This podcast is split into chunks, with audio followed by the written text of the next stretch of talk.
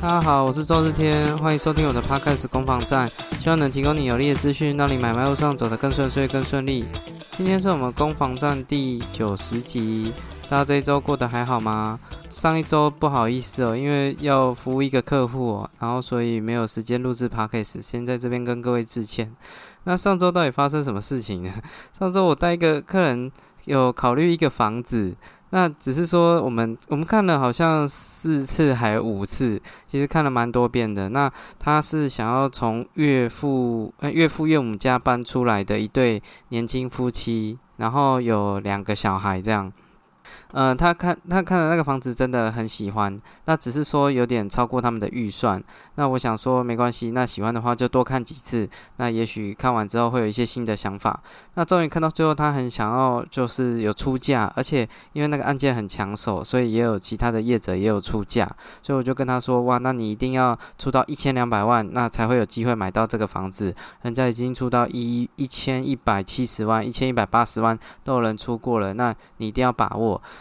然后他就他就也，可是他就面露难色了。那我就问他说：“诶，是什么原因？”他说：“因为如果是到这这样的数字的话，可能他需要去跟他的爸爸妈妈啊去讨论看看，看能不能呃，就是借借一些钱，好做调度这样。”那我就说没关系啊，那你就跟他们开口。那我想爸爸妈妈也会希望小朋友成家立业的，这个没有问题。然后于是乎问过几天之后，我再跟他联系，结果发现说：“诶，他爸爸妈妈超级反对的。”这就是我认为每个人每个年轻人在买房的路上哦，一定会遇到一的一个最大的挑战，就是爸爸妈妈的立场。有时候爸爸妈妈是支持的那一方，我有遇到那种就是要。买帮小朋友买房子，为了为了让他有这个储蓄的这个习惯，那也有说为了未来做打算的都有啊。但是也有那种就是像这一组，就是那个儿子已经看了两年多的房子。我我就后来就问他说：“你有没有跟这两年多的期间，有没有跟你爸爸妈妈讲说，呃，如果看到喜欢的，可能会需要跟他们借钱，还是怎么样去做一些资金上的调度？”他说：“从来没有。”我听了，我这个这次心都凉一半了。因为如果你从头到尾这个都没有跟爸爸妈妈有讲过这样的事情，然后如果平时又疏于联系，然后打到家里第一通电话就是说：“哎，爸爸妈妈，中介说明天这个房子就要卖掉了，你今天可不可以借给我？”我一百万，如果是这种起手式啊，我只能说真的失败几率超级无敌大。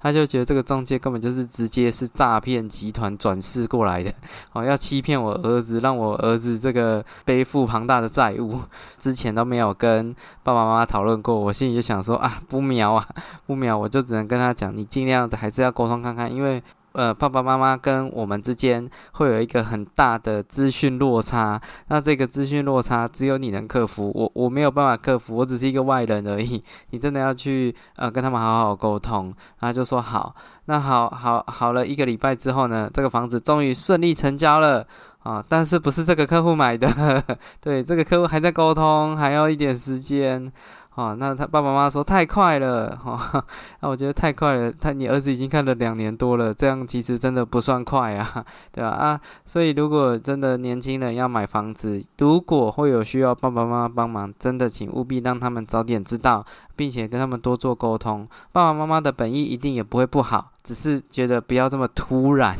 啊，这么突然了。我自己都想说，我现在小朋友两岁多，那如果过不久之后，他忽然说：“哎，宝宝宝，我明天要去报补习班，哦，今天你可以给我四万块吗？”我也会想说，是不是能缓一下？会不会太快了？啊，我可能我也不知道，他其实找补习班已经默默的自己找了这个这个，搞不好找了五个月六个月，我也不知道啊，对啊，所以不要吓到你的爸爸。妈妈，请早点跟他们说会比较好。OK，那这都是上周为什么没办法录制的原因哦。那这一周为了补偿大家，这一周我们讲四则新闻，好，一次再再补起来哈。我们这四则新闻呢，有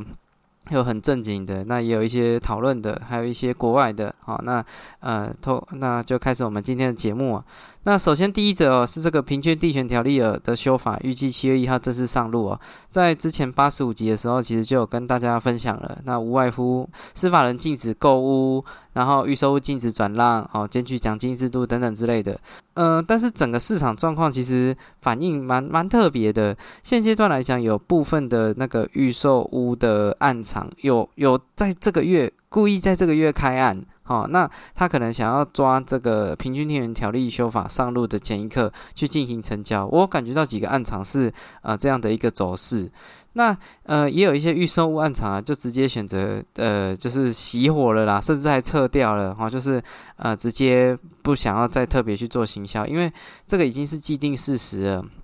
而且说真的，这个平均电源条例修法的影响哦，之前也跟各位讨论过，影响层面很小。不知道各位知不知道，这个捷运呢？如果假设有一个地方有捷运的议题，到底什么时候房价上涨的最多呢？是捷运开通前，还是开通时，还是开通后？哦，其实如果就以我的经验来讲啊，都是议题发酵的发酵之前是最多。呃，可以去讨论的，有点像是那个那个股票啊，营收公布以前，房价可能拉一波，哈，就是啊，跟着啊，股价可能拉一波，因为大家预期说啊，营收状况会很好，所以一样的道理哦，在房地产也是，就是一个议题哦，它是它公布的时候，哦，它已经正式上路的时候，发挥的效力是很低的，都是在之前发挥成效，对啊，所以。这个平均天然条例已经谈了将近快两年的时间啊，这个修法已经谈了快两年时间，它其实发挥的效益已经很低很低了，逐步的已经递减到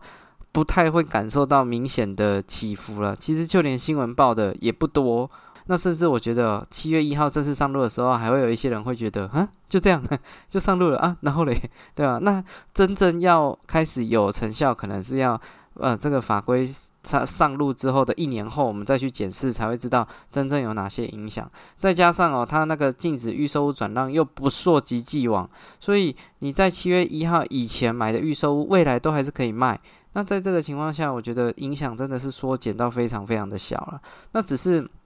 只是我自己看的这个新闻啊，我觉得有可能所造成的影响不是在预售屋的这一块，哈，因为预售这一块已经发酵了。相反的，可能会发挥在中古屋那一块。各位不知道有没有听过有一个呃，就是金融界诶，金融市场嘛，有一个呃，有一个效应叫灰犀牛效应。呃，什么是灰犀牛效应？灰犀牛效应是指说，像灰犀牛它生长在非洲大草原。身躯庞大，给人一种行动迟缓哦、安全无害的错觉。但是，当灰犀牛一旦狂奔哦，将有爆发性的攻击力，而且会招致破坏性极强的灾难。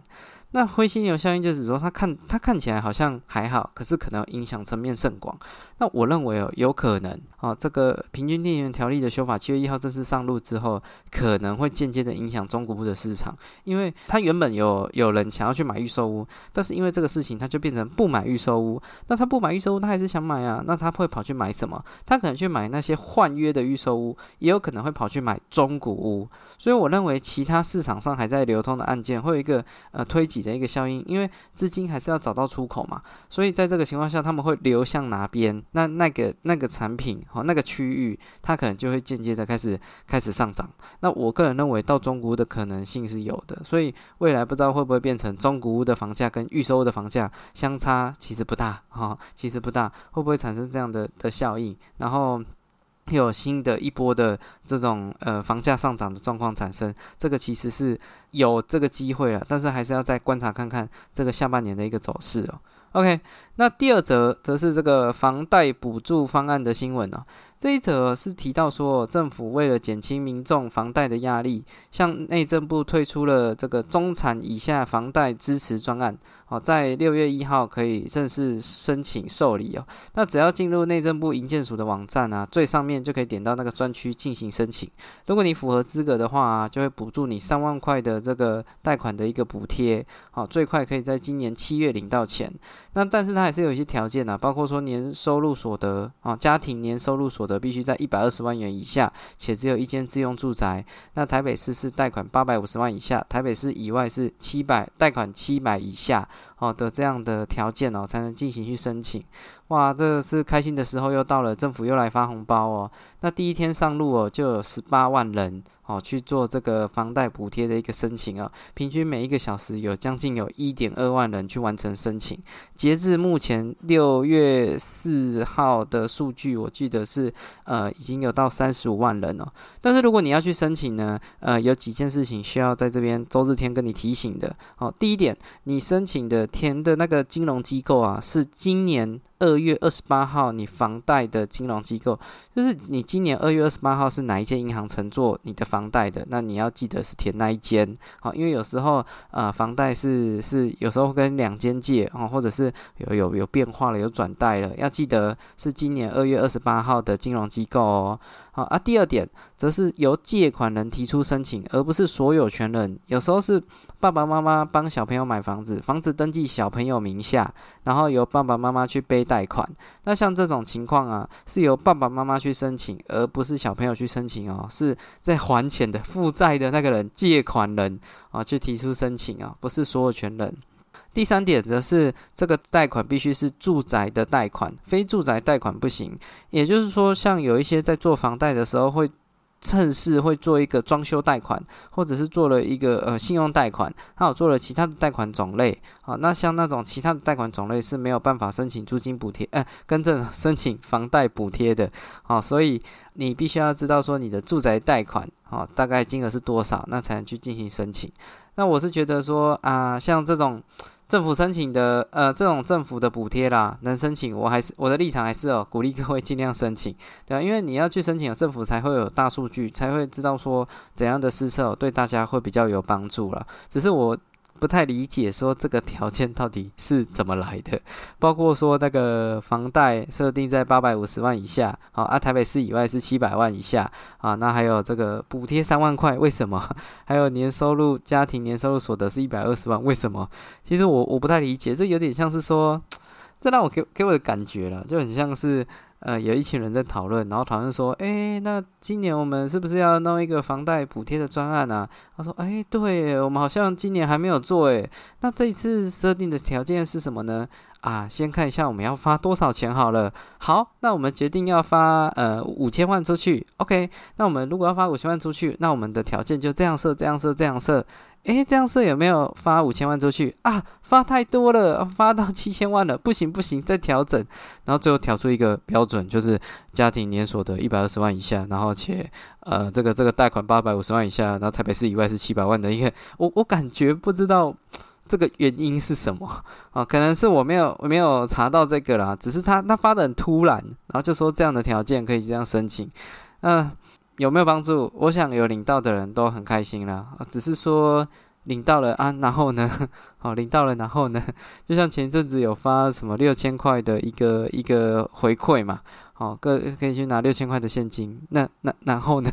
对啊，所以我觉得这种补助，我还是鼓励申请。但是这样的补助是能产生如何的一个？一个效应，或者是会不会还像那个租金补贴一样，过了不久之后说啊，不好意思啊，哦，之前帮你审通过了，可是才发现其实你资格不合，我们现在要把你的三万块回收回来。之前那个租金补贴的，我忘记就是我在上一集还上上集有讲到，那个被要求吐回去的钱，还有人是七八个月的租金加起来四万多块，哦，所以。这个这是能申请，还是尽量申请？我觉得会会比较好了。那希望这后面也是顺顺利利的啊。嗯，有收听的各位，如果有有领到也很好，好也很好。OK，这是第二则有关于房贷补贴的一个专案好的新闻哦。第三则好，则是呃联电创办人的一个一个小小的风波，就是联电创办人曹新成啊，在五月二十七号台中中心大学在一个演讲中指出哦。有有人跟他提问，好提说，民众认为问问曹新成说，怎么样解决年轻人买不到房子的问题？那曹新成就在那个演讲里面回到说，年轻人为什么要买房子？那买了房子就是做房奴二十年，年轻人应该要赚钱，投资自己的能力，有了能力就能改变薪资结构。年轻人买房子会被套牢，会害了你的一生。我五十岁以前都没有房子，买房子是最差劲的理财。然后引起轩然大波，哦，市场上开始讨论，哈，买房子是最最差劲的理财诶。曹新成这样说呢，啊，那我是觉得，当每个人讲话的时候，你要看一下那个人的背景是什么，他的成长背景，他的发迹背景，那才能去判断说他讲这个话的含义是什么。呃，联电创办人曹新成呢，他是北京出生的，一岁半就来到台湾，然后他是建中毕业，然后台大毕业，交大的硕士。然后他参加了当时那个一九七四年呃经济部长孙云瑞哦呃的这个工业技术研究院，也就是工研院。然后在一九七六年呢，又到美国哦去参与了这个学习半导体制成的生产技术。在一九八零年，台湾第一家机电电路公司联电创成立。那曹新成从副总经理到总经理到董事长，然后经过一连串的合并之后，还有发展，那成为世界第二大的晶圆代工厂。那常常被人家拿来说，拿来跟那个台积电去做比较了。好，那跟这个台积电董事长张忠谋也被誉为台湾的半导体双雄啊。那可想而知，这样这样的一个理工人、科技人，哈，这个人他。这样的成长背景，哈，建中、台大、交大，然后呃技术，然后呃电电子业、科技业这样子，他这样一路起来，可以想可以知道说，这个人他一定就是一个高知识分子啊，他他。一定可以了解这个产业升级背后的，不管是呃专业面、技术面，哈，或者是中间遇到的问题，他一定是一直在聚焦在这件事情上面，才有办法把呃联电成立的呃联联电的这个发展的这么成功啊。所以在他的逻辑里面，可想而知，当这个技术只要一提升，那门槛就可以拉宽，那就可以得到。更好、更好的这个这个发展，所以他一定是不断的追求技术跟专业的。那在这样的一个成发机背景情况下，他第一，他在发机的过程里面，他他已经是这样的认知了，就是不断的投资自己，投资自己的公司发展技术，就可以拉高这个竞争门槛。他的认知是这样，再加上说他他是一个公司的这个总经理、董事长，他也不太会去聚焦在房地产的这个发机的一个过程，因为他不是靠房地产发机的。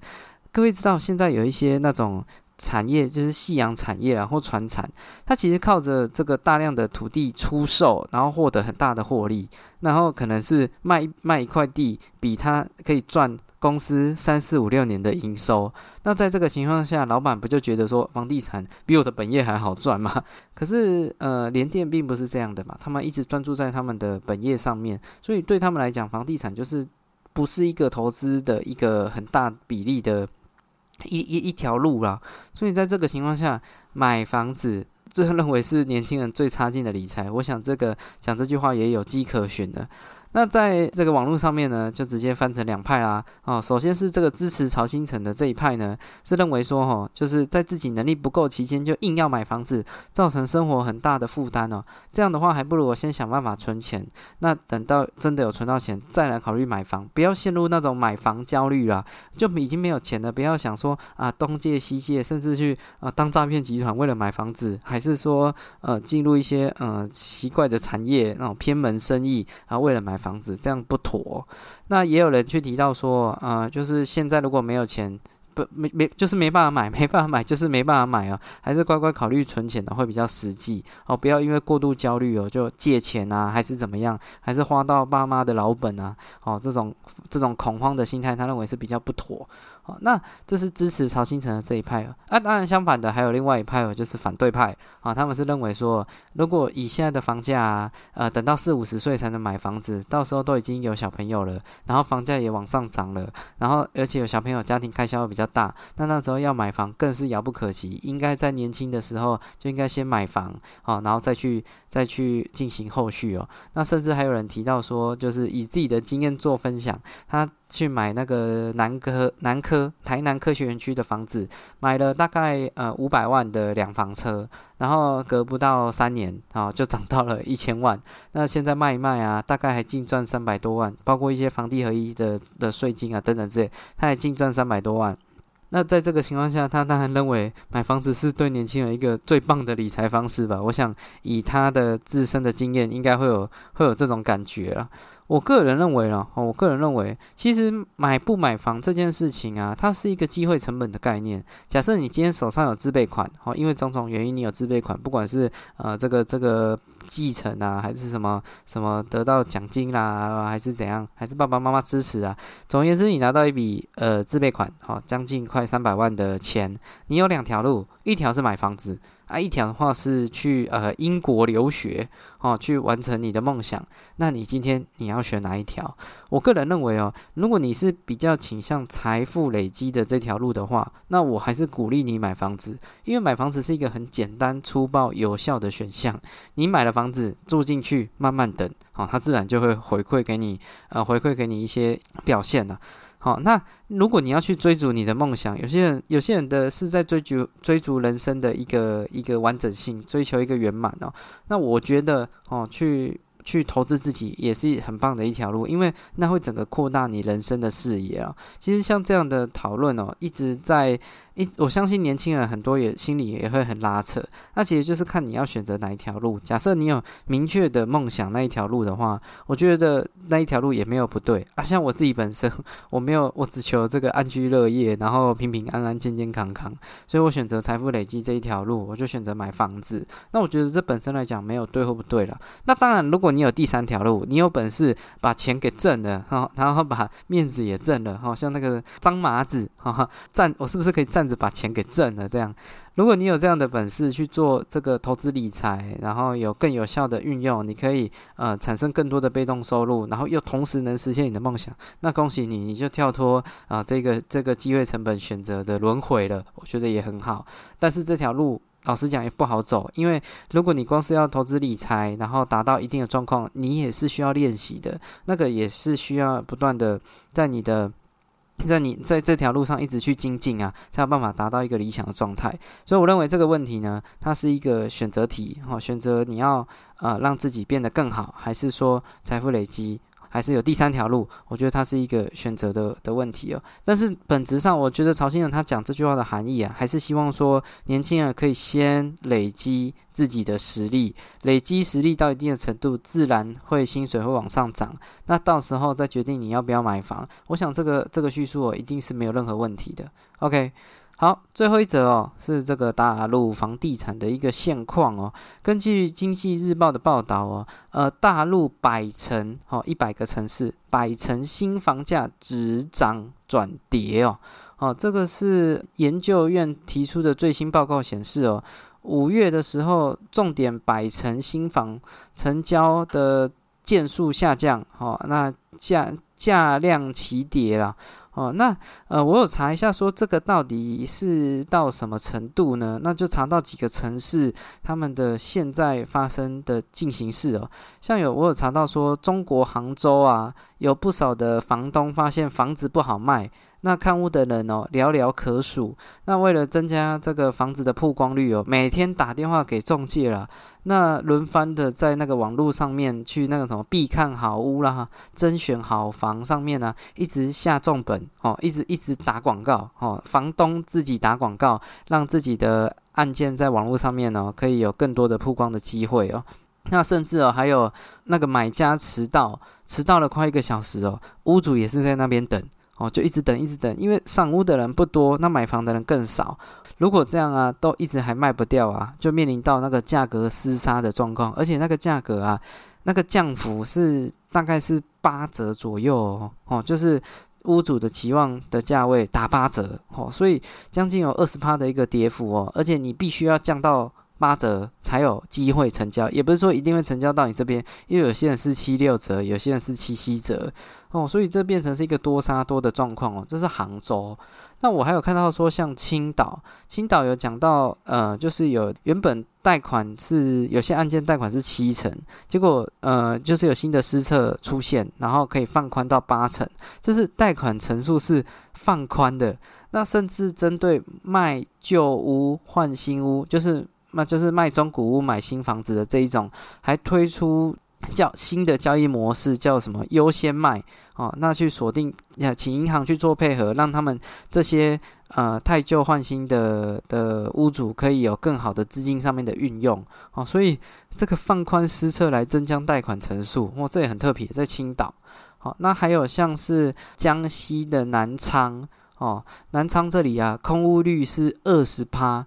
更是凸显中国房地产的问题哦，因为过度的开发哦，呃，导致闲置那个空屋闲置率是二十呃二十八个大中城市居首啊。哦，就是它的空屋率是最高的。那最主要的原因是因为说那个开发商啊，可能就建商他已经没钱了，所以开很多的建案呢都变成无法完工，变成烂尾楼。呃，也有一些呃业主哦拒绝缴房贷，导致这些开发商陷入更严重的债务危机啊。所以导致说很多可能盖到一半，或者是盖了没办法交屋，或者是直接呃那些那个那些业主那些已购户直接放弃房子，那导致哦开发方陷入危机。哦，这个是发生在南昌，那还有这个有小台北之称的昆山呐，哦，昆山，呃，则是采用了这种一些促销方式，哦，鼓励去成交。像他有讲到有一个案件是，呃，二二零一七年就开始卖，哦，二零一七年十一月就开始预售，卖到现在已经卖了五年了。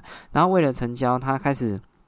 开始做一些促销，哈，降价、清清盘现变现，哦，因为有些啊大陆用语不太会讲，啊，他就是有大幅的一个降价，结果遭同行检举，政府以后这个扰乱市场的秩序哦，然后受罚，哦，那这是昆山昆山的状况，就是建商自己带头降价，然后政府说，哎，不行啊，你这样降成这样子会打乱市场，哦，然后就罚他钱，可是各位想想看。建商自己自砍胳膊，自己要要降价卖，还会被政府骂，因为政府怕会产生那种呃严重的这种这种房地产的大幅降价的一个风暴了，所以必须要去做抑制哦。那最夸张、最夸张的，我查到的一个案例是大陆广西，甚至有这个买房零头款，甚至还有负头款，负是那个负债的负，就是呃你你买房子啊，建商会帮你超额贷款。那不仅哦，让你不用付头期款，手上还会多一笔钱可以拿来装潢房子，就这多夸张！夸张到建商帮你超贷，帮你把装潢的钱都准备好了。那为了成交，不那个无所不用其极啊！那这是反映出现在大陆的房地产状况哦。老实讲，真的是不好卖。好，那像国际货币组织 IMF 就指出啊，呃，中国的这个房地产的。的问题啊，其实大城市以外啊更明显，那种过度开发的中小型城市更严重，所以。呃，这整个状况虽然虽然在今年二三月的时候有得到一些些改善，有很多人趁机解套哦，但是哦，就以目前的呃五月六月的状况啊，其实很严重。它它不只是啊房地产泡沫化的一个经济问题，它更像是一个政治问题啊。哦，那所以这个会不会未来会有更更麻烦的事情产生？还是说这是一个这个调整的一个过程？我可我想还是要再追踪看看这个后续哦。那简而言之，如果呃你有在关注大陆的房地产，也许这时候是一个进场的时机。那如果你持有大陆的房地产，那你可能要思考看看啊，现在的状况是这样，是不是要进一步去做规划？OK，那这是以上四则的新闻分享啊。那今天因为这已经是倒数十集了啊，是这个观台倒数了。那如果会有一些帮助，那也希望啊可以多支持或者是多留言。那也祝你有愉快的一天，谢谢你收听到节目的最后，我是周志天，拜拜。